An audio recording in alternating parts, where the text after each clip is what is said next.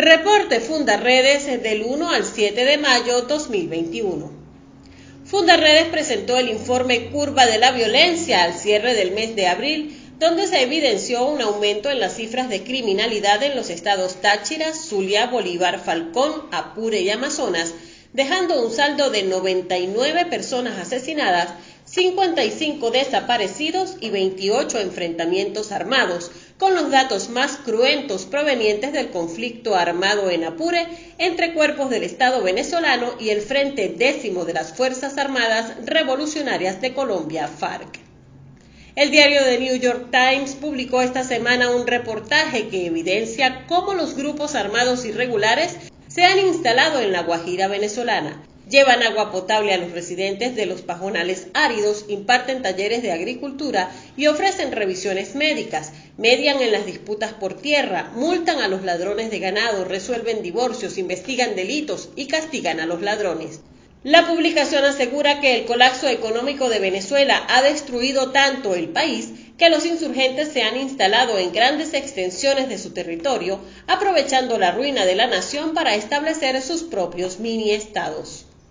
Fundaredes presentó ante el Ministerio Público del Estado Falcón, junto a familiares de las personas desaparecidas desde el 17 de marzo de 2020, una solicitud formal de la investigación de las desapariciones durante la migración forzada. Falcón experimenta un auge en la migración marítima forzada que implica el riesgo para los migrantes de caer en manos de las redes de delincuencia organizada que operan en las costas falconianas para alimentar a las mafias vinculadas a modernas formas de esclavitud, trata de personas y explotación sexual.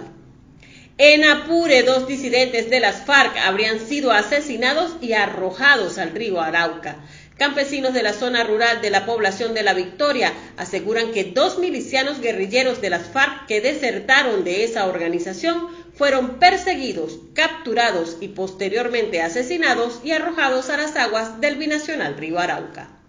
En Bolívar, un indígena de la etnia Jibi decapitó a su padre en medio de una disputa por el control de una mina en la zona de El Silencio, municipio Sucre. Las autoridades señalan que la víctima era un reconocido líder de la comunidad indígena Jibi y presuntamente trataba de mediar ante la disputa entre dos etnias indígenas por el control de la mina La Urbana en la zona del silencio.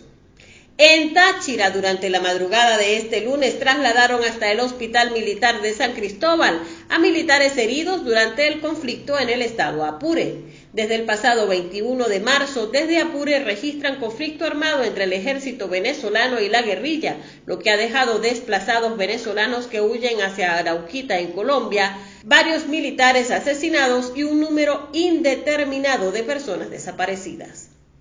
En Zulia, elementos pertenecientes al décimo frente de las FARC atacaron el parque de armas de la quinta compañía del D-113 de la Guardia Nacional, con sede en la población de La Rita, municipio Santa Rita, donde resultó herido por arma de fuego un efectivo, mientras otro fue secuestrado por los irregulares y posteriormente hallado sin vida, presentando un disparo por arma de fuego en la cabeza.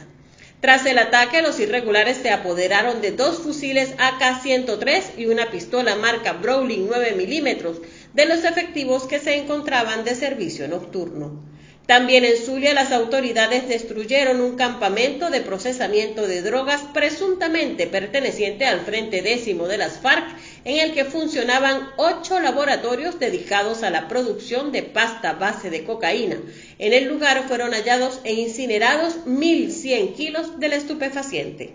Comparte, ayudemos a vencer la censura en Venezuela. Consulta esta y otras informaciones en nuestro portal www.fundaredes.org.